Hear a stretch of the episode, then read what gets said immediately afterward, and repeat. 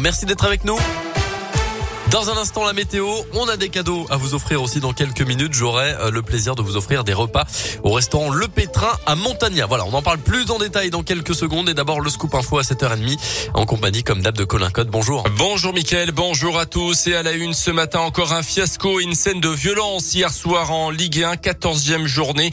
Le choc tant attendu entre Lyon et Marseille n'aura finalement duré que 4 petites minutes à l'OL Stadium.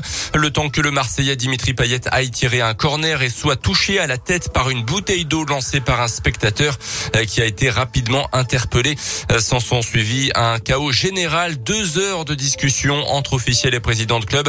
Résultat rencontre définitivement interrompu, mais les autorités se renvoient la responsabilité de la décision. Euh, L'OL s'expose évidemment à des sanctions et sans trop s'avancer devrait être sanctionné. La commission de discipline de la Ligue de foot professionnelle doit se réunir en urgence aujourd'hui. À noter dans les autres résultats de cette journée de championnat. La victoire de Saint-Etienne à 3 hier après-midi. La défaite de Clermont à domicile contre Nice. Clermont et Saint-Etienne occupent les 18e et 19e places du classement. Dans le reste de l'actualité, ce tragique accident hier soir vers 18h30 à Trévoux au nord de Lyon. Un véhicule en a percuté un autre en stationnement. Le conducteur de 70 ans était en arrêt cardio-respiratoire à l'arrivée de secours et n'a pas pu être réanimé.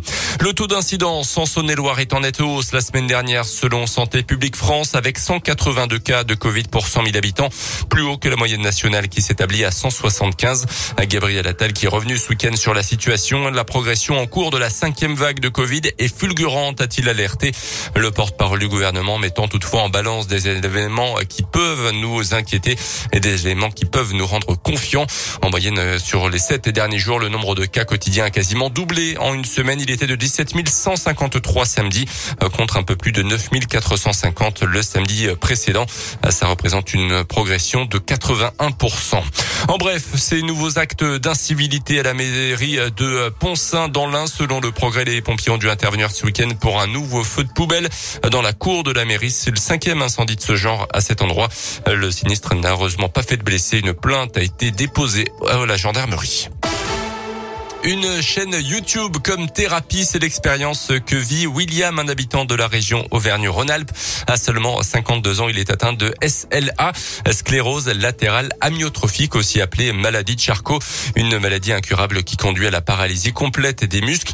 Régulièrement, William poste des vidéos dans lesquelles il veut témoigner de l'évolution de la maladie auprès des autres patients, n'hésitant pas à traiter le sujet parfois avec humour.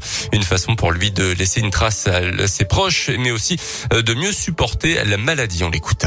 Je raconte les symptômes, ce que j'arrive plus à faire, ce que j'arrive encore à faire, comment j'essaye de, de, me débrouiller dans mon quotidien, les appareillages possibles. Je parle de mes traitements, de ce que je fais quand je vais à l'hôpital, etc. Ça me fait beaucoup de bien euh, d'en parler. Ça me permet quelque part euh, d'évacuer euh, le stress et le mal-être que j'ai en moi. Et chaque fois que je fais une vidéo, euh, ça me rebooste le moral. Je pense que ça me fait beaucoup de bien en tout cas. En France, environ 7000 personnes sont atteintes de la maladie de Charcot. La chaîne YouTube de William se nomme Ma vie avant et pendant la SLA. Et puis du basket et peut-être bientôt du changement à la Gielborg après une nouvelle défaite en championnat samedi sur le parquet du Mans. Selon le progrès, l'américain Aiden Dalton pourrait partir plus vite que son nombre du club récent. L'entraîneur ne serait pas du tout satisfait de son rendement depuis le début de la saison. Lui qui n'a marqué encore qu'un tout petit point samedi soir. Merci beaucoup Colin Cotte. Le prochain scoop info